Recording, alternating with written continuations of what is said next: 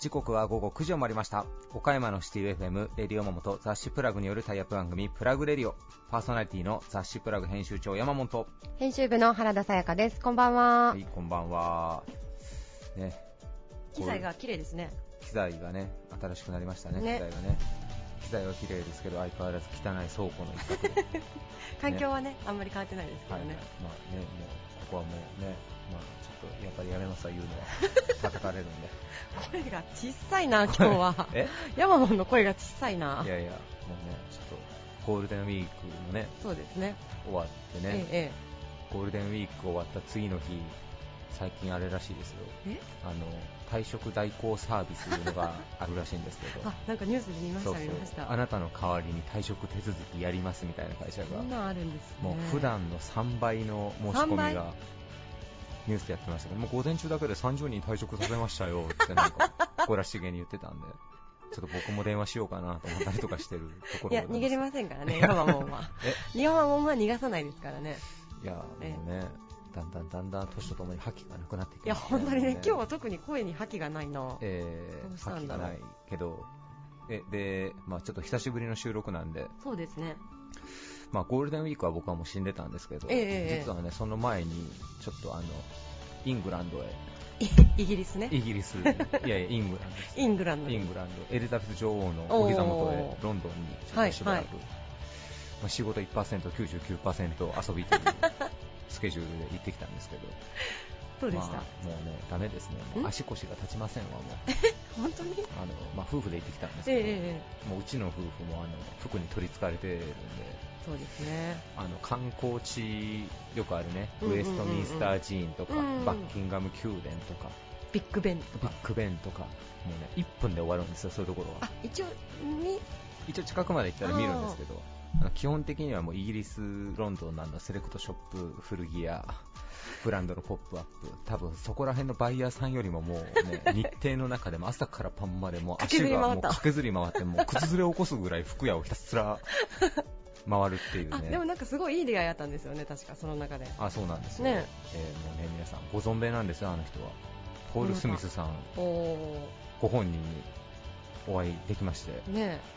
あのね、もう最終日、うんうんふらーっとしとしとこう思って、うんうんうん街中をブラブラーっとやってて、ポール・スミスのね、ちょっと双方の辺の店舗の前歩いてたら、はいはいした親父さんがチャリで横をスッと通り過ぎていたんですよ。うんうん今のポール・スミスじゃねってなって。あその前に会ってたからそうそうそうそうそう。いやいや、そこで初めて会ったんですよ。えそうなんだそうですよ。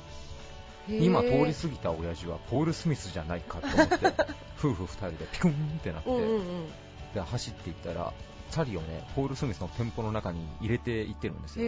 チャリを入れるやつはやっぱりポール・スミスだと思ってうん走っていって、あなたポールですか？って聞いたら、うんあ、そうだよってなって、うんうん。で、和気あいあい話をしてたら、うん。まあ、いつの間にやら大量に服を買わされる羽目になりまして、まあね、まあ、ポール・スミスがね、選んでくれるんなら買うとこうかと、うんうんで思って買って、うん。バイバイってなって、うんまたちょっとブラーっとしてたら、うん。まあ、ロンドン市内ちょっと離れたところにポール・スミスの店舗がまあ何店舗かあるんですけど、違う店舗の前をちょっと通ってたら、うんまたポールがいるんですよ、そこに。あ、またポールだと。うんで、手振って、うんおい、ポールってやったら、あ向こうも手振ってくれて、で、バイバイって言ったら、ジェスチャーで、まあ、こっちに来いと。おっと思って行ったら、これがスタッフのジェーンだって言って、一人ずつスタッフを並ばしてなぜか紹介してくれるんですよ。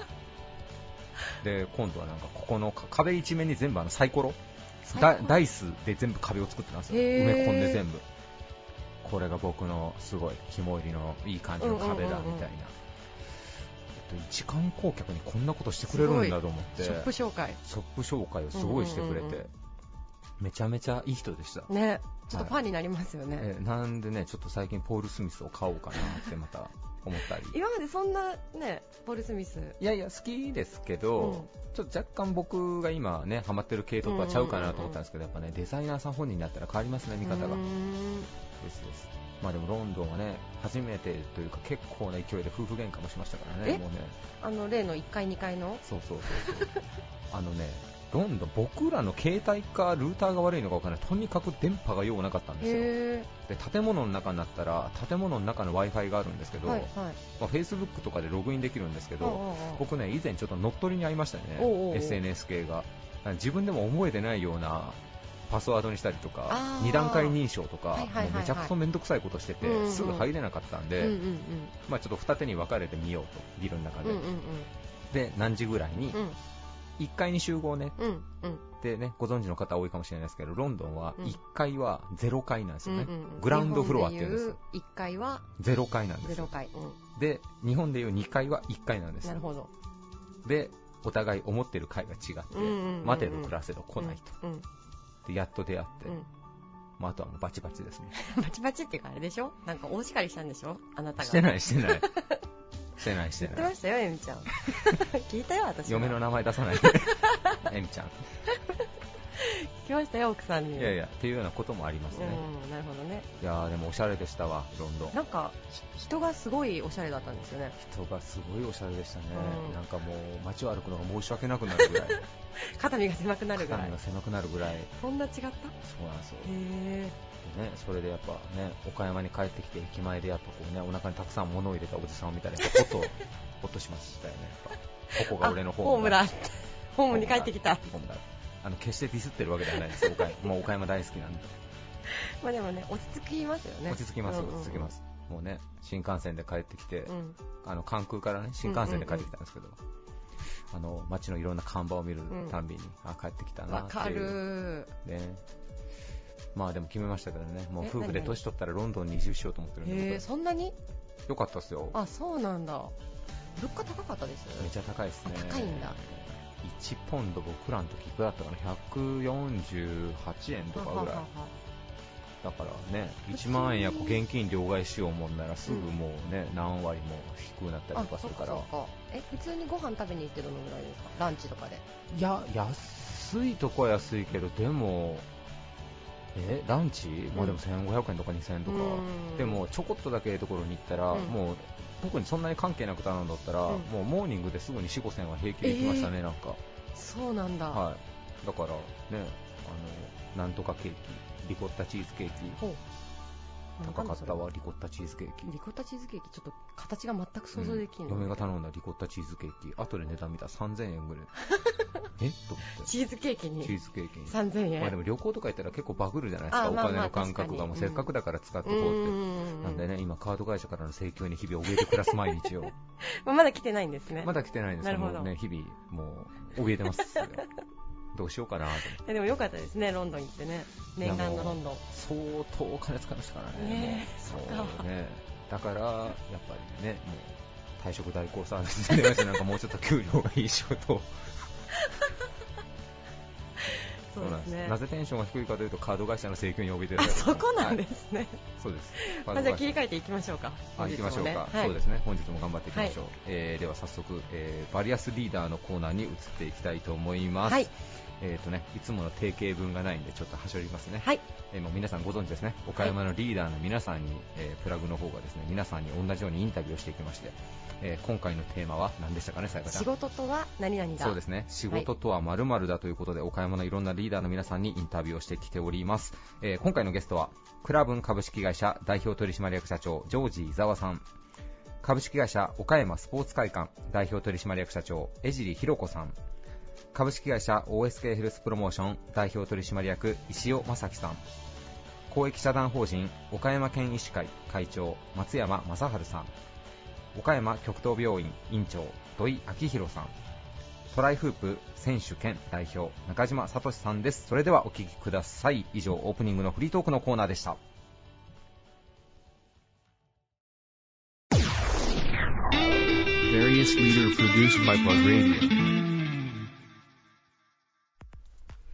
文房具のロードサイド専門店うさぎ屋を展開備前備中ビンゴの3備地区に事務所オフィス革命を提案する企業クラブン株式会社代表取締役社長のジョージ伊沢さんですよろしくお願いしますはい、よろしくどうぞ。えー今回のテーマ、仕事とは〇〇だということで、経営者の皆さんにご自身のお仕事の哲学お話しいただいております。えー、ジョージ社長にとってお仕事とは一体何でしょうか？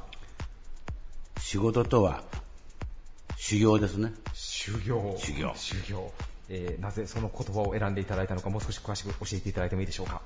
まあ修行というかトレーニング。はい。で、仕事をしようと思えば、はい。いろんな人に対する思いやりだとか、はい。ずっと踏ん張らないかん、その精神力だとか、はい。優しさだとか、いろんなものがも、人間的なものが求められる、はいで。うちの社員でも、やっぱりいい立派な社員は、その人間的にもやっぱし、だんだんこう磨かれていくというか、はいトレーニング、仕事を通じて自分中の人間を高めていくと、はいそのために仕事をするんだと。はい。だからトレーニングという意味で修行やと。うん。で、高まった自分でもっと後があって、高まった自分でもってして、人の役に立つ存在になると。はい。これが仕事の目的だと。なるほど。例えばオリンピックで金メダルを取る人がね、うん。トレーニングは僕はトレーニング、楽なトレーニングしたんやと。はい。だから金メダル取れましたと。はい。ありえないよな。はい。すごいハードな、血の汗が出るような、そういうトレーニングして本、本番で金メダルを取る。はい。修行してる。トレーニングしてる。うん。で仕事も全く同じで、仕事をトレーニングをして自分を高めていく。はい。高めていくために仕事をするんだと。うん。坂本新民という有名な詩人がいらっしゃるけども、はい。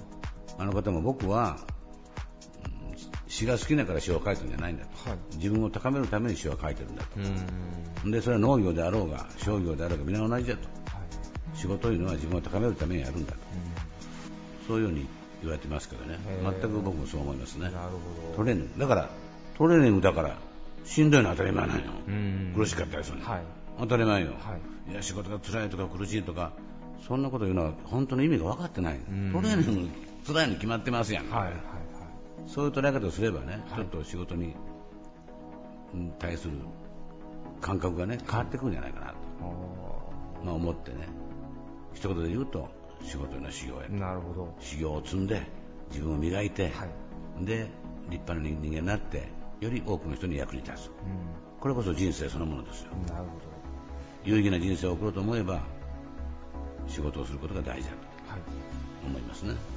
なんかこう今、世の中的に働き方改革っていうのが盛んに言われてますけども、まあ、大事なんでしょうけども、さっき社長がおっしゃられた修行イコールやっぱもう厳しいものであるってことなので、うん。なんか厳しいことをしなくてもいいのが働き方改革だっていうのも、ひょっとしたら少し誤った解釈かもしれない。です、なんかそういうふうに思われてる方が意外に多いような、うもうそう風潮的に、やねはい、うん。しますけ働き方改革というのはね、なんかもちろん働き方に限らずね、はい世の中の株価が毎日動くようにね、はい。どんどんどんどん変わっていってるから、はい。その中で自分がアジャストしながら生きていくのは、これは当然のことであって、だから働き方についても改革していくというのは当然なんだけども、はい。楽をするとか、うん。時短をするとかね、うん。そんな短絡的な捉え方じゃ僕は間違う、おこ犯しやすいと思うね。なるほど。本当の意味での働き方改革。で働くという意味が何かということをまずね、うん。ちゃんと理解した上でね、はいやっていかないとおかしいことになるんじゃないかなと思いますね。なるほど。えークラブンさんの新入社員さんなんかにもやっぱ同じようなことは最初にこう訓示的にお言葉まあ新入社員に限らずもう毎回いろんな場面を通じて、はい。あのー働く意味だとか、はい。もっと言えばあなたはなんで命が神様から与えられたと思うんやと。はい。そういうことをねちょっと大げさな言い方かもわからんけどそういうことも考えながらね、うん生きていくというかね。はい。これが大事だと僕は思いますけどね。うあのちょっとこのインタビューの前にもあのちょっと少しお話しいただいて、まあ、新入社員の方にもちょっと言葉は違いますけど主体性が大事だというようなお話もされるというふうにそうそう、はい、お伺い今期のねはい。我が社のテーマはベンチを見るな、はい。作戦を待つな、一球一球ベンチ見んと分からんのかと、分かるよと、このシチュエーションで何をせないかんかとかね、はい。はい。そしてその主体はあなた自身やと、はいだからもう今さっき言ったようにね、人生の主役はあなたやと、あなたの人生の主役はあなたやと、はい。僕は脇役やと、うん。社長であろうが、親たとえ親であってもね、はい。人生の主役はあなたそのものや、はい。そういう意味で主体的にね、何事も捉えていくというか、うん。こういう感覚が大事やなと。はい。オンとかオフとかいう言葉があるあるでしょ、はい。おかしいなと。仕事してる時も、サーフィンする時も、うん。バンド活動してる時も、デートする時も全部あなた自身の時間や。はいその仕事の時にどんな時間の使い方をするかという、うん。その捉え方が間違ってるとね変なことなるなるほど。5時から男いう言葉があったね、はいありまありましたね。逆にお仕事の時がオンで、皆さんね、どっちか言えばオフの時の方がオンになってる人たちの方が多いですから、やっぱ言葉が少しちょっとね、違うような気がします、オンもオフもない。ね、はい。僕に言わせば、うん。常に常に自分の人生の主役は自分だと、はい。オンとかオフなんかない、うん。そう思いますね。ありがとうございます。はいえーベンチを見るな、作戦を待つな。そうはい。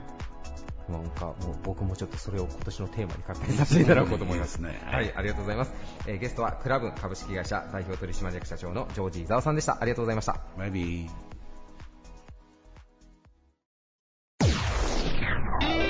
Various leader produced by Plug Radio. 1972年から岡山で0歳から高齢者までの健康づくりを邁進する企業。株式会社岡山スポーツ会館代表取締役社長の江尻ひろ子さんです。よろしくお願いします。よろしくお。願いします。今回あの江尻社長初めてあのプラグのラジオにご登場いただくということで本当にありがとうございますすみません冒頭をちょっと改めてですねもう岡山市内の皆さん本当にほとんどの方がご存知だと思うんですけれどももう一度改めてあの OSK さんのあの歴史事業内容等をご説明いただいてもよろしいでしょうか。はい。はい。えー1972年、ちょうど山陽新幹線がはい。岡山まで開通した年に、えーここ江津町ではい。OSK スポーツクラブとして、えー創立したのが一番最初で、えーそれはその時も、えー子供から大人までできる総合スポーツクラブという形でオープンしたのとあとはあのファミリーレストランとかあカルチャースクールとか、はいそれから宿泊の施設とかをつけて総合的に多目的な形で創業したのが、あ最初でございます。はい。弊社の経営理念は健康づくり幸せづくりですが、えー健康っていうのは、まあ幸せな人生を歩んでいく一番の元だというふうに思っておりますので健康づくりというのが、まあ幸せな人生を送る基本ではないかというふうに思ってやっております。ありがとうございます。現在はグループ会社さんということで、はい OSK キッズ、はい OSK ヘルスプロモーションの会社も運営されていらっしゃるということですかね。はい。あのすみません、えっ、と OSK ヘルスプロモーションさんといえば少しこう公共施設のようなそうですね。はい。えっ、とヘルスプロモーションの方は主に、えー岡山市の施設の指定管理の運営であるとかそれからまあ、えー岡山市外のところもやらせていただいているんですがどちらかというと行政とえータイアップした形で健康づくりを推進推進していくという企業でございます。ありがとうございます。1972年からの創業ということで、先ほどちょっと事前の取材でお伺いした、えーまさかの4世代にわたって通われてる方もいらっしゃるという、はい素晴らしいですね。はいえっと、お孫さんと、あひひ孫さん？ひ孫さんとおばあちゃんはいという、はい、すごいですね。はい本当に、あの、これからも、ぜひ、あの、岡山のこう健康づくりをはい担っていただけたらなと思います。はいありがとうあございますす。すみません、それではあの今回のテーマに移らせていただきます。今回あの仕事とは何々だという形で皆様にあの仕事への哲学だったりとか思い入れというものを教えていただいてるんですけれども、はい、エリリ社長にとって仕事とは一体どういったものでしょうか？えー私は、えー創業者そして次の社長からこの OSK を引き継ぎましたのでこうもっと元気にして次世代につなぐことが自分の仕事だというふうに思っています。なるほど。はいあの先ほど事業を継がれたと言われてたんですけれども、それは大体何年前ぐらいのお話になるんでしょうか？えー代表権を持ちましたのは平成12年ですので、えもう18年ぐらいでございます。あのその当時はやっぱりいろいろご苦労とかもございましたでしょうか？そうですねあの入社したのはもっと早い時期に入社してましたんですが、えー全く後継というふうに最初から考えておりませんでしたのでねはい、あの後継ということが決まって、はいまたあの心境の変化等はございましたか？そうですねあのうーんはりあのオーナー会社ですのでその、まあ、スタッフのみんなみんなもそうですしお客様もそうですし、えー、いい形で次世代にバトンタッチをしていくということが、まあ、あの今1972年からずっと続いてもうすぐ50周年を迎えるんですけど、まあ、50年60年70年とずっと積み重ねていけたらいいなというふうに思っています。ありがとうございます。あのブログを拝見したんですけれども、うん、あのボディービルの発表会あはい。とか、はい、スタッフさんと通われてる方なのかわからないんですけど、はい、サンタさんのこう格好をした写真を拝見したりとかで、本当にこうなんか明るいそうですね。風土をすごく感じ取ったんですけれども、はい、それもあのエリリ社長が気づかれてきたものの一つなんでしょうか？いや私が気づいたというよりもですねもともとあの運動して健康になろうというお客様ですので非常に前向きなお客様が多いんですね。で、まあ、スタッフもそういう前向きなお客様のサポートをさせていただいているので、まあ、明るく元気なスタッフが多いことは確かだと思います。はい、あのちなみに企業風土といいますか会社内でレイ市長が特にこう大切にされている心情といいますかそういったものがあったら教えていただいてもよろしいでしょうか？スタッフを大切にすることかなというふうにまあ、スタッフはお客様を大切にしてくれているので、まあ、私はスタッフを大切にすることが一番かなというふうに思っています。そうやって次世代につないでいくということがエリー社長にとってお仕事において最も重要視されていらっしゃるという。そうですね。自分自身が後継をして、まあ、引き継ぐものっていうと、まあ、こういうスポーツクラブとかお客様とかスタッフとかっていうもう目に見える、まあ、資源というかそういうものもあるんですが、うん、目に見えない実は資源がとても私はありがたいなと思ってました。それはあの長年ここで授業させてもらっている信頼であるとか、まあ、岡山の方々の、えー、人脈であったりそういうあの目に見えない資産の方がはるかに重要だなというふうに思いますしそれからスタッフもその時のスタッフそれから今そこから成長したスタッフって成長ってなかなか目に見えるものではないんですけどそういう目に見えないこう可能性だったりっていうのをこううまく引き継ぐっていうことがなんか大切なことじゃないかなっていうふうに思っています。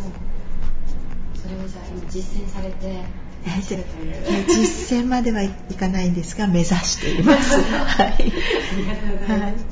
おそらくリスナーの皆様もですね、30代、40代の方も非常に多く聞かれてると思うんですけれども、やっぱり先ほどあのジムの入り口でちょっとお見かけした年配の方がもう本当に生き生きとジムに通われてる姿を見たんですけれども、そうなれるようにぜひちょっと皆さん OSK さんの門戸を叩いてみてもらと思います。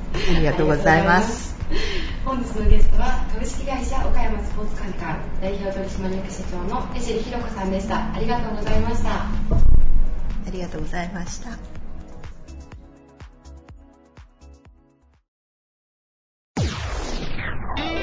Various leader produced by Plug Radio.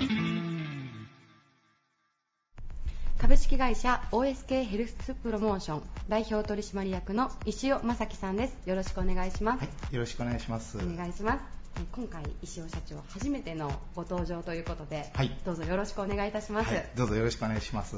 OSK ヘルスプロモーションさんというと、はい、あの母体といいますか発祥はあの OSK スポーツ会館さんから。はい、はい、すいません簡単になんですけれども、御社のご紹介を、事業内容とご紹介いただいてもよろしいでしょうか？はい、はい、分かりました。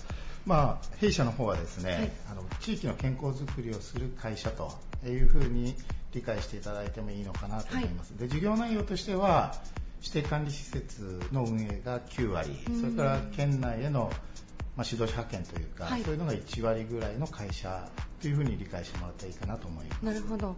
指定管理と言いますと、はい、自治体さん自治体の方々と組んでということでしょうか？えっ、とですね、はい公共施設の管理ですね。公共施設あなんとか運動公園とかあっていうようなところのはい管理運営をやらせてもらってます。はいまあ具体的には、えー現在やらせてもらっているのが三つスポーツパーク、はい竹部温温泉プール八方根という、えー文化センター、はいそれから健康プラザ最大寺とはいいう施設、今3つをやらせてもらってます。ありがとうございます。えちなみにですね、はい。石尾様が代表に就任されて、今現在2年弱ぐらいと、ね。先ほど教えていただいたんですけれども、はい。あの事業がそういった事業がスタートされてからがまだこう日が浅いということでしょうか、それは。えーと事業自体は、はえー遡ると2000年ぐらいから前から。はい。なので、もうこういう事業に関わってからは関わり最初から言うと20年弱ぐらいにはなりますね。なるほど。はい。じゃあこちらの代表に就任されてからが今現在2年約2年ということですね。ね。はい。ありがとうございます。すみません。そんな石尾社長にはい。今回のテーマについてご質問したいと思います、今回テーマがですね仕事とは何々だという形で、はい。ご自身のあの仕事への考え方だったりとか、思い入れそういったものをお聞きしてるんですけれどもはい。石尾社長にとって仕事とは一体どういったものでしょうか？そうですね。テーマっていうことですよね、はいあの言葉で言うと人づくり街づくりかなっていうふうに思って、えー仕事に取り組んでます。なるほど、はい。それはすみません。どういった理由でその言葉を選ばれたんでしょうか？そうですね。あの先ほど聞いていただいた約20年前に、はい。地域にこう出向いていく仕事を始めた時に、まあ、地域にいろんな方々にお会いした時にですね、まあ、きっかけは介護予防教室介護保険の改定で介護予防教室っていうのを始めたんですが、1週間に1回うん。話するのはあなただけなのよっていうようあなー一人暮らしの高齢者の方とか、はい。えーっていうのに、まあ、たくさん出会いましたね、はい。だからやっぱこういう人たちをどうやって元気にしていくのか、うん。えーっていうのが我々のテーマなんだなっていうふうに今から約20年前にはい感じてそのことをずっと考えながらはいやってきてるのが現状ですね。なるほど、はいじゃあもう石尾社長ご自身にとっても、はいこの OSK ヘルスプロモーションという会社にとっても、はいそこの部分が根っこにそうですねあるということですか、根底はそこですね。うんはいあのちなみに先ほど少し経歴を教えていただいたんですけれども、はい石尾社長ご自身が OSK スポーツ会館さんに入られたきっかけがアルバイトだったと。そうですね。はい。最初はあの水泳のスイミングのコーチをしていらっしゃったんです。はい、そうですね。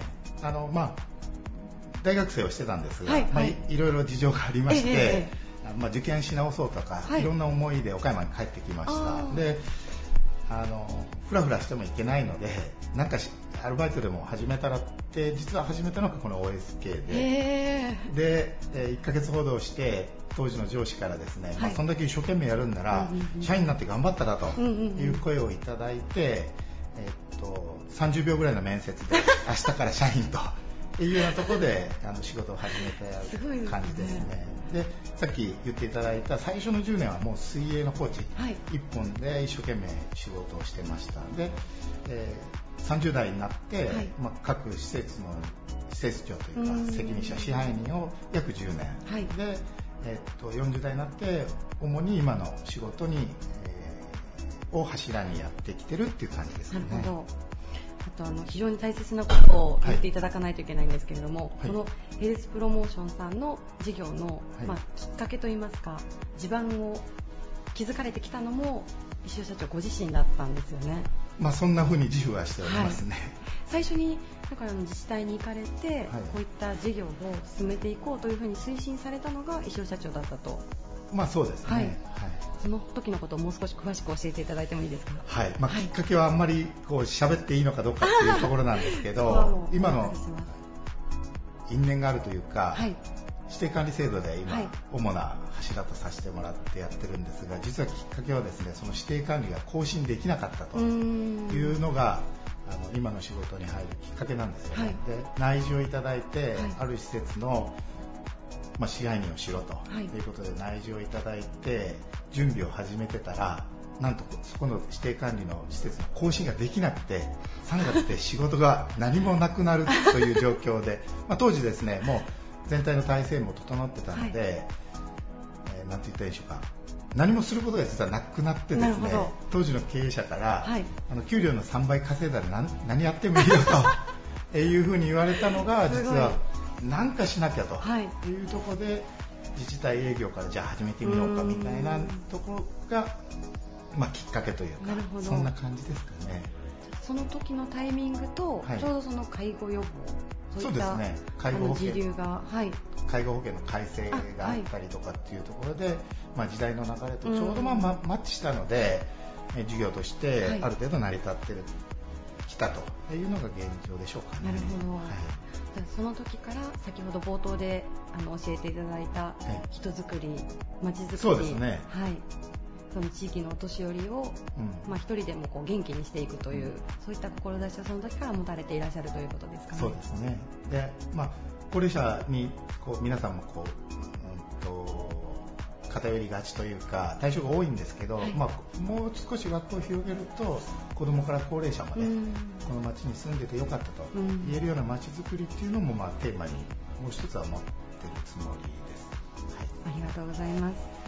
えぜひですね、あの OSK ヘルスプロモーションさん、はいえー事業内容を含めて、はい来年の4月からまたちょっと新しい動きがああるんでそうですすねかね。はい。あのスタッフが頑張ってくれてですね、新しいこう指定管理がまだ2箇所増えると、はいうふうなところではい楽しみにしてるところです。ありがとうございます。一つは、はいあの実名言っていいんですかね、はい、もうお任せします、そこは。あの一つはですね、えっと、赤岩市に、はい。あの総合型福祉施設はい。がオープンするんですけど、おー。ハートフル太陽という、はい。そこの、えー介護予防のスペースを指定管理新しく、まあ、これ新しい業態で赤岩赤岩市長さんも全国に発信するんだっていう心意気で頑張ってるので我々もしっかり頑張っていかないといけないと思ってる観点と、もう一つはですね実は先ほど聞いていただいた、はい。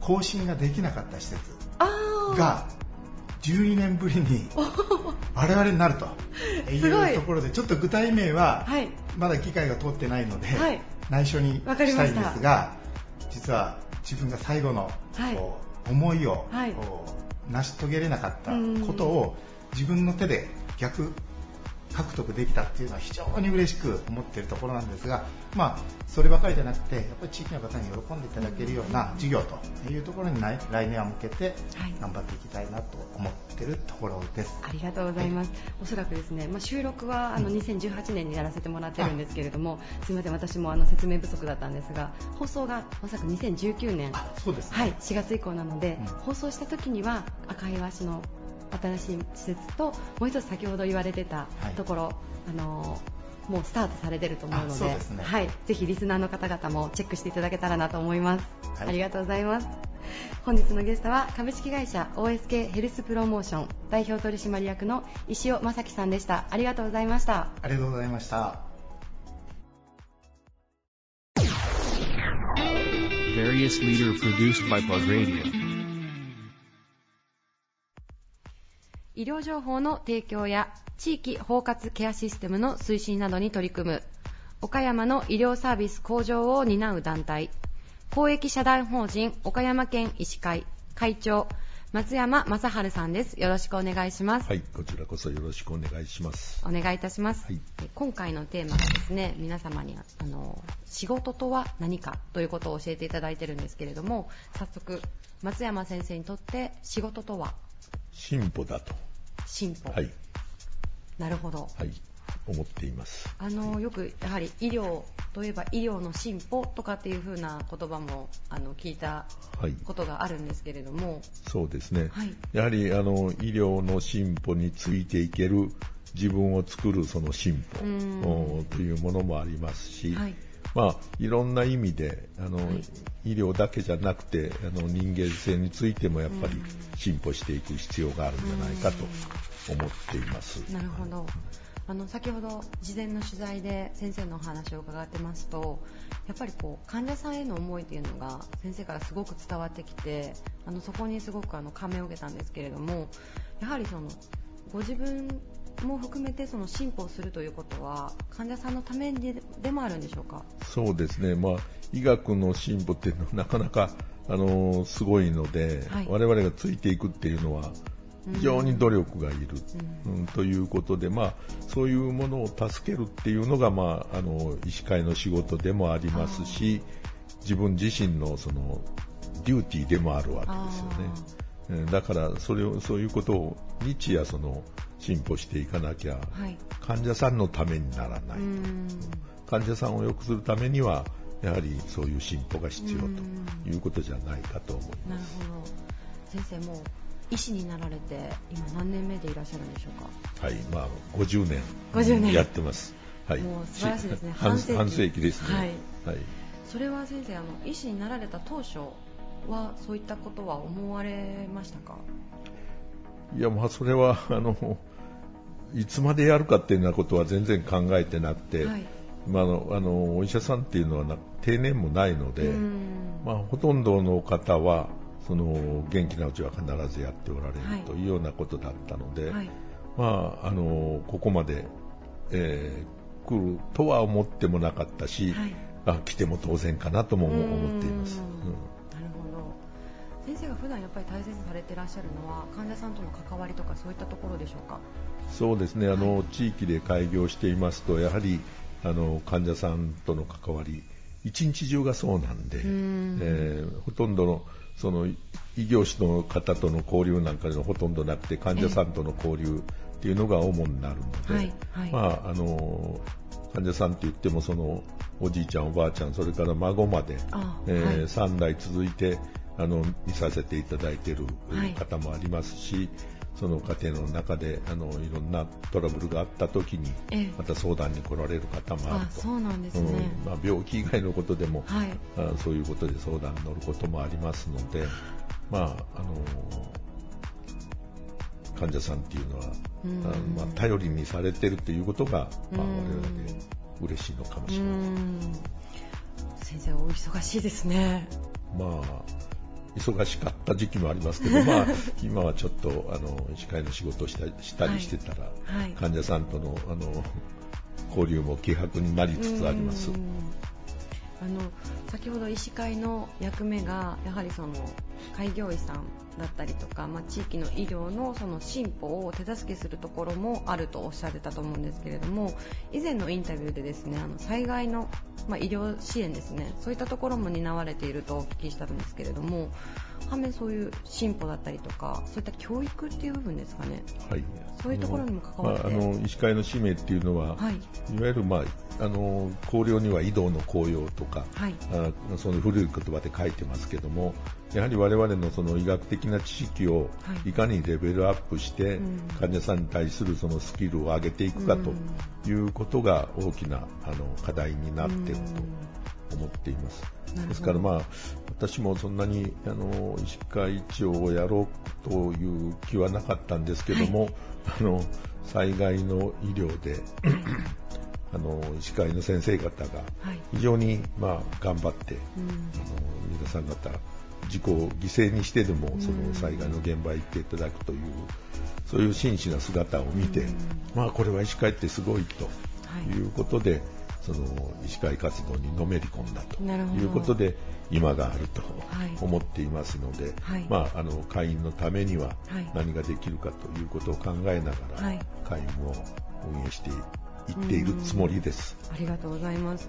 もう医師会ももちろんそうですけれども先ほどおっしゃった医療先生のお話を聞いてると医学の進歩っていう言葉だけじゃなくてやっぱり私たちもその仕事っていう部分では日々進歩を忘れないことがすごく大切なんだなと思います。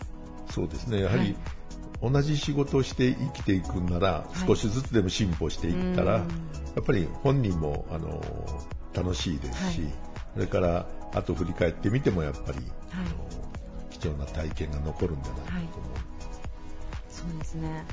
いやもうあのきっと若いビジネスマンの方々もですねこのラジオを聞かれてると思うんですけれども進歩を忘れないっていうことを忘れないように。そうです、ね、はい。たまに忘れますね。飲んだりすると。飲んだりすると。そこはまあ楽しい場として、はい、まあ、ありがとうございます。あの、はい、心に留めさせていただければと思います、はい、はい、本日のゲストは公益社団法人岡山県医師会会長の松山正治さんでした。ありがとうございました。はいありがとうございました。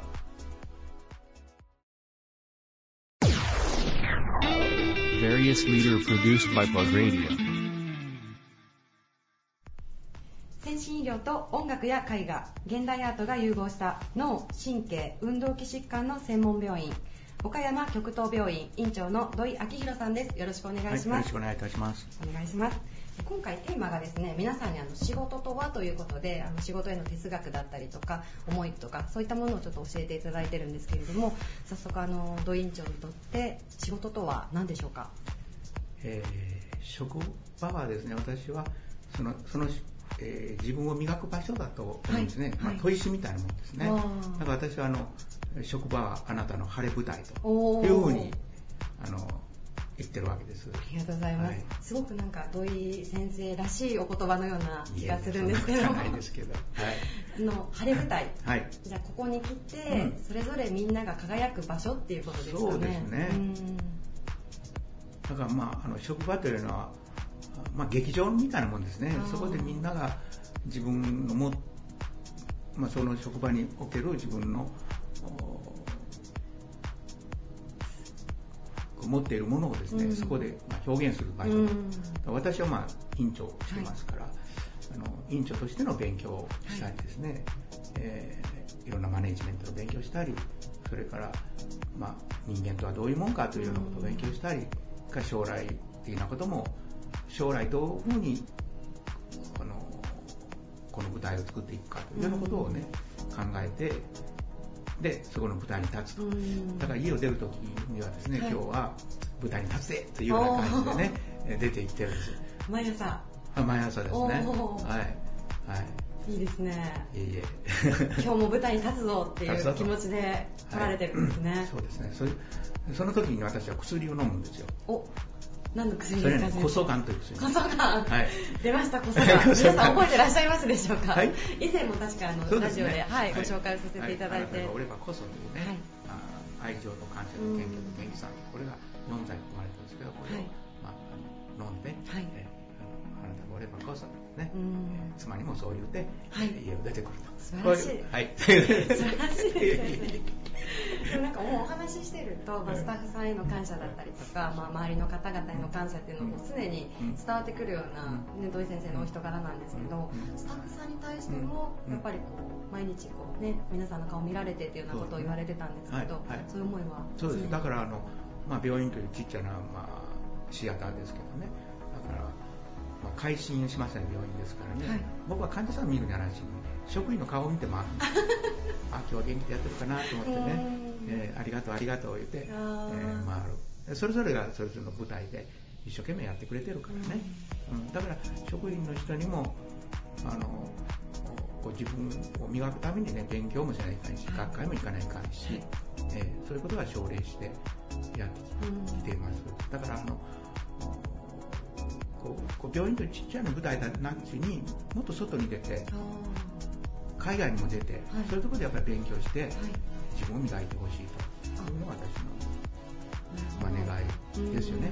うん、そういうふうに、まあ、職場を舞台と見立てて、晴れ舞台とこういうふうに言うとありがとうございます。あのまあ、病院といったらいろんな、まあ、あの種類のそうです、ね、お仕事される方がいらっしゃると思うんです、まあ、手術をされるお医者さん看護師さん清掃の方それぞれの舞台がここにあるっていうことですね。と思います。だからあの与えられた舞台で一生懸命やっておくとですねまた新しい舞台が生まれてくると思うんですよ、はい、私の病院でここで一生懸命やっておった人が、はい、うちの職場を離れて、はい、他の舞台に行く人も結構います、うん、あの学校の教官だったりね、うん、それもいいと思うんですよね、うん、うん、だからそういうふうにこう自分が磨いておれば必ずどっかで誰かが見てくれて、またそういう人が引っ張ってくれたりね、えー、舞台がまたその人にとって広がっていくんじゃないか、そういうふうに思って、やってきました。ただあのどっかにねこう引っ張られていくのはちょっと辛い面もあるんですけどね、でもまあそれもね、うん、その人にとって良ければいいんじゃないかな、はい、先生とお話しすると、まあ、病院のことを考えて患者さんのことを考えられてるのはもちろんだと思うんですけどこう働く人、その人の個人というか、その人の生き様というのをすごく応援されてるんですね、先生。うん、まあそれは応援してもらってると思うとるかどうかは知らんけど、僕はそう思ってるから、えー、それもいいんじゃないか。と、なるほど。ここは一つの晴れ舞台で、また新しいステージに行くんだったらもう行ってくれと、頑張ってくれっていう、はい。はい。なんかここで働く方が羨ましくなるようなお話ですね本当に、心の底からそう思います先生私は。いろんな仕事の方にそれ同じことが言えますね。そうです。僕の職場でも一緒だと思うんですよね。晴れ舞台って思うと、やっぱり今日しっかり、今日この仕事を大事にしようって思いますね。そうです。今今がやっぱり一番大事ですもんね。そうです過去のことはもう済んでる。未来のことは分からんから、今を一生懸命やることがね、大事だと思いますもんね。ありがとうございます。今日はじゃあ、私の晴れ舞台に付き合ってください。いえいえ。いや、こちらこそありがとうございました。ありがとうございました。本日のゲストは、岡山極東病院院長の土井明宏さんでした。ありがとうございました。こちらこそ。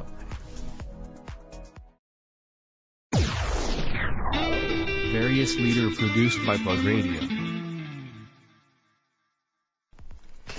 岡山発のプロバスケットボールチームこれまでの3人制リーグに加えプロバスケットの最高峰 B リーグにも参戦し、さらなる高みを目指しています。トライフープ選手兼代表、中島悟さんです。よろしくお願いします。よろしくお願いします。えー、今回のテーマが、えー、ご出演者の皆さんに仕事とは〇〇だということで、ご自身のお仕事の哲学をお話しいただいております。えー、中島さんにとってお仕事とは一体何でしょうか？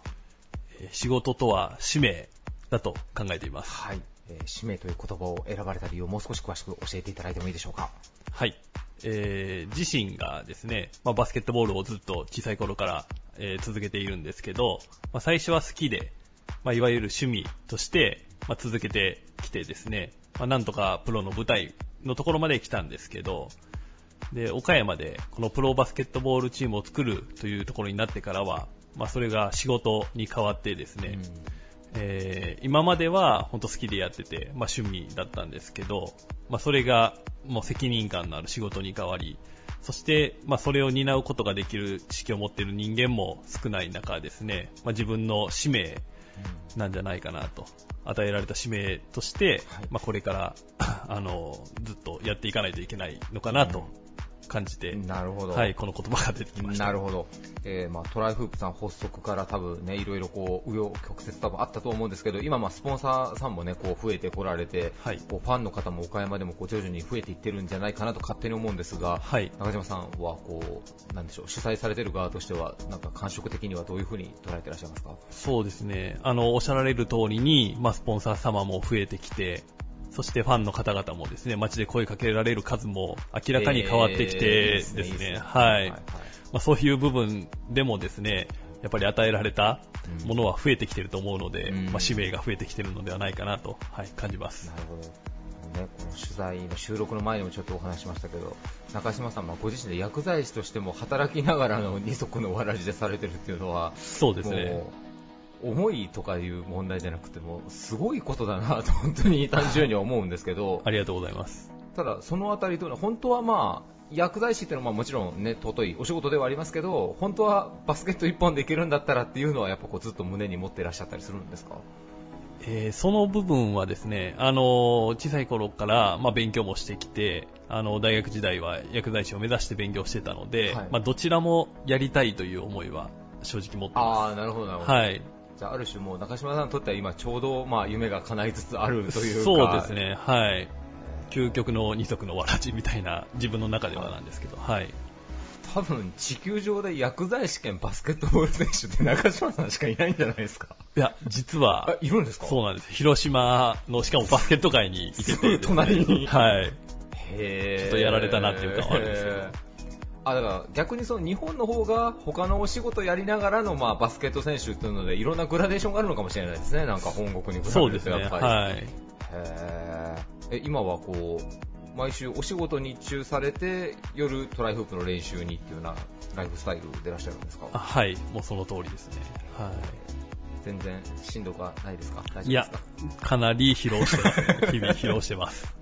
そうですよね、はいえー、ちなみにあの、まあ、この放送も2019年に入っての放送になるんですけども、はい、2019年のこうトライフープの目標っていうのはどこに掲げていらっしゃいますか、えー、もう本当に B リーグが開幕する年なので、まあ、開幕の10月、えー、確か5、6がホーム開幕戦になる予定なんですけど、はい、まあ、その時に、まあ、会場を、まあ、多分ジップアリーナなんですけど、はい、まあ、いっぱいにお客さんで会場をいっぱいにできて盛り上がれるよっていうのが一番の目標で、目標です。戦績的にはどのあたりを狙っていかれる感じまあ、もちろん優勝です。と答えたいんですけど、ど。まあ、1年目なので、本当に何があるかわからないので、うん、1年間無事に運営できるところをまずは目標にして、その上で結果がついてくればいいなと考えています。うん、ちなみにちょっとね、あまりわからない方も多いと思うので、えっと、日本では B リーグ今何チームこういるんですか、日本中に。はい。えー、まず B リーグがですね、はい、今 B1、B2、B3 と3つのカテゴリーに分かれていてですね、はい、で B1、B2 が今18チームずつ、はい、で B3 リーグが現在10チームなんですけど、はい、僕らが参入するときに12チームに増えですね、なるほど、はい、合計48チームになります。なるほどこう、ね、ご自分たちでは言いにくいかもしれない。力のその感じで言うと全然優勝もうモチベーションうまく持っていければ、はい、全然狙えない感じではない。そうですね。はい。まあ、本当にどこが優勝するかはまあ、蓋を開けてみないとわからないですけど、うんはい、僕らも全然優勝狙えるチャンスは本当にあると思うので、なるほど、はい、いやもうこうやってね何度かお会いさせてもらってた僕も試合見に行かせていただいた時にもうとりあえず中島さんがスリーポイントとか決めた瞬間一番上がるんですよ。ありがとうございます。だいぶ上がるんですよね、はい、まあ、あとあのねいざのワシントン選手とかもうなんかの外国人の選手の方もなんかいらっしゃったりするじゃないですか。いろんなチ,、ームごとに、はい、なんかこう身長100 2メーター近い方も結構いらっしゃったりするからそうですね。間近で見てたら単純に迫力も半端ないですよね、なんか、まあ、外国籍選手は2メーターを超える選手が、まあ、ほとんどですので、はい、はい、まあ、迫力あるあのバスケットの醍醐味であるダンクシュート間近で見るとすごい迫力があるので、はい、いやでもなんか変な話僕の中でもバスケットの知識って結構スラムダンクでどうしても止まっちゃってるんですけどなんか、まあ、バスケットって言ったらやっぱ本場アメリカって感じなんですけど、はい、なんかそのトライフープの選手の皆さんがいろんなチームと戦ってるのを見ると、まあ、中島選手もそうですし、まあ、長谷川選手もそうですし日本人選手との身長とか運動能力どうこうっていうのはもうあんまり関係なくなんか戦われてるなってなんかこう素人目に見てて思ったんですけど。まあ、やはり身体能力的なところは、結構壁を感じることはまだまだありますね、えー、ただ、現在あの日本人でもその NBA のドラフトにかかりそうな、はい。はい、まあ、ハーフの選手なんですけど、はい、だったり、まあ、香川県出身の渡辺裕太選手などは、もう純粋な日本人で、まあ、2メーターという身長にも恵まれてですね、だんだんだんだん世界との壁は、もうだんだんあの近くなっていると思うので、はい、これから期待の持てるスポーツなんじゃないかなと思っています。なるほど。ありがとうございます、えー、皆さんぜひねトライフープさん、まあ、特にホーム戦の時にはぜひちょっと皆さん応援に駆けつけていただきたいですね。はいもうぜひ来てほしいです。はい、ありがとうございました、えー、ゲストはトライフープ選手権代表の中島悟さんでした。ありがとうございました。ありがとうございました。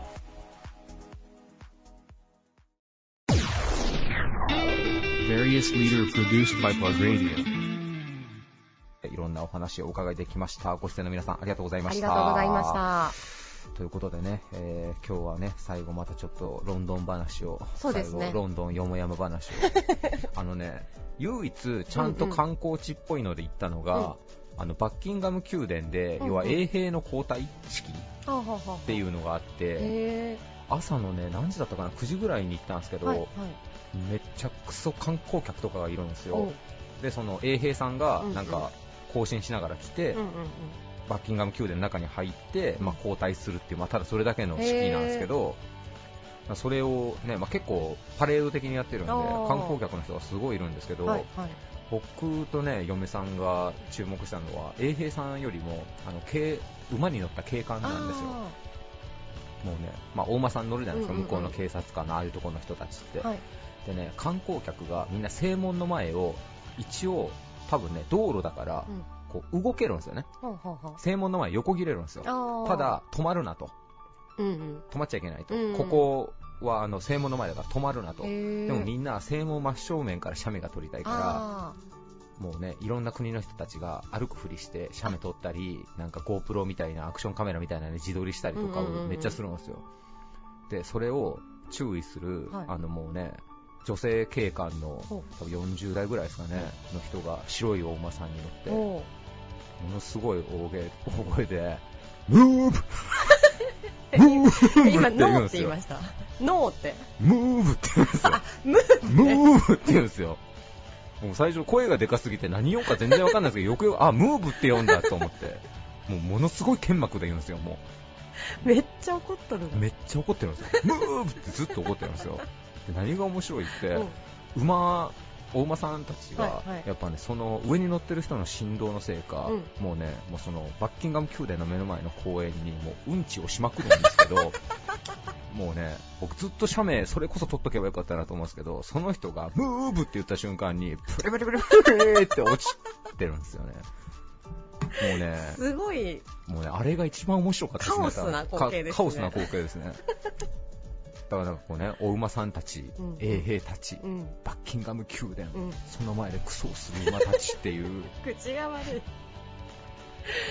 口が悪いだからそのそこに佇んでるものはすごい高貴でいいものなんですけど、そこにまとわれつくのはマナーの悪い横横切る観光客と、ね。うん、うんこをする馬っていうなんかそれを思ってたらだんだん笑けてきて一人だけずっとニヤニヤしながらそれを見てたんですけど。余計シュールな光景ですよね。そうそうそう余計対比感がね。そうそうそうそう。あれはもう笑いましたよねもう。ムーってムーって言うんですよもう。ひたすら。いやでもあの馬に乗った警察官って、まあ、日本で絶対見ない光景じゃないですか。そうですね。私もなんか昔フランスに行った時にそれこそこうね警官が馬に乗って結構普通に歩いてますもんね。いますいますね、あれかっこいいですよね。ニューヨークだってね馬車みたいなあれも馬って結構走ってるじゃないですか。確かに、まあ、日本だったらなかなか街中に馬がいるのは全然見ないですけどいやでもあんなに怒ってる警官を見たのは初めてぐらい、本当怒ってたんですよね、もう。愛があるんですよね。愛、愛。そこに愛が。愛っていうか。バッキンガム宮殿に対して愛が。いやもうね、もうすごい顔でしたよ、本当に。そうですか。もうね、みんなね、どこの国の人とは言いませんけど、うんうんうん、なんかね、中の人たちがね、もうすごいんですよ、もう。無視。もう本当に、警官無視して、パシャパシャパシャってもう何回もやってるから、もうそのために、ムーブ、プリプリプリプリ、ムーブ、プリプリプリっていう、もうその一連の動きがなんかもうねコントを見とるようで。コント集しますね。そうそうコントを見てるようで。もうでもそれにまあ結構ねみんなもそんなことよりは衛兵とか写真撮るのに夢中だから多分あんま見てないんですけど、もう僕らはねあんまりね、まあ、一応見とこうかぐらいのテンションで来てるから、そういうちょっと細かいところを見てだいぶ楽しいなっていうね。えあの衛兵っていわゆるそのイギリスのシンボルみたいなの長い帽子をそうですそうです。もうはい。もう今はなき千堀公園のシンボルの衛兵さんみたいなああいう感じですよ。確かに。あそれは確かに観光客来ますよね。来ますまさにロンドンの光景。そうそうそうそう。へあそういうのがあるんだ。え交代っていうのはその勤務の交代ってことですか？そうそうそう勤務の交代。だからそのあれですよね。あのどこの国だったかな？結構いろんな国でも王宮とかなんかそれこそねあんまりいい例えじゃないですけどあの北朝鮮の万門店のとことかもずっと衛兵が前でずっと立ってるじゃないですか、もう微動だにせずに、あれの交代式。あなるほど。そうそうそうそう。ああいうやつの。ですです。まあねすごいもの見ましたね。でもよどんどんやっぱ良かったんですね。いや良かったです。ね。またぜひ行きたいなと思って。いや前なんかそのそれこそ東南アジアどこだったっけ？東南アジア？はい。タイ？はいはい。はいあそこもすごい良かったって言ってたじゃないですか。えっ、ー、とね、それはじゃあ誰の話かないやいやいや僕タイ行ったことないよ。台湾？あ、台湾？台湾かな。台湾もいいっすね。うん。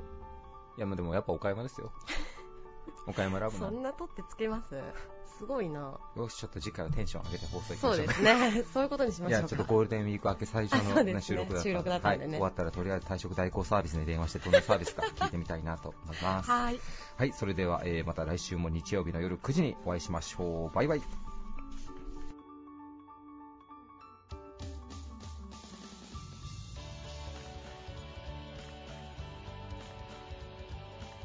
This radio produced by Okayama Premium Magazine Plug.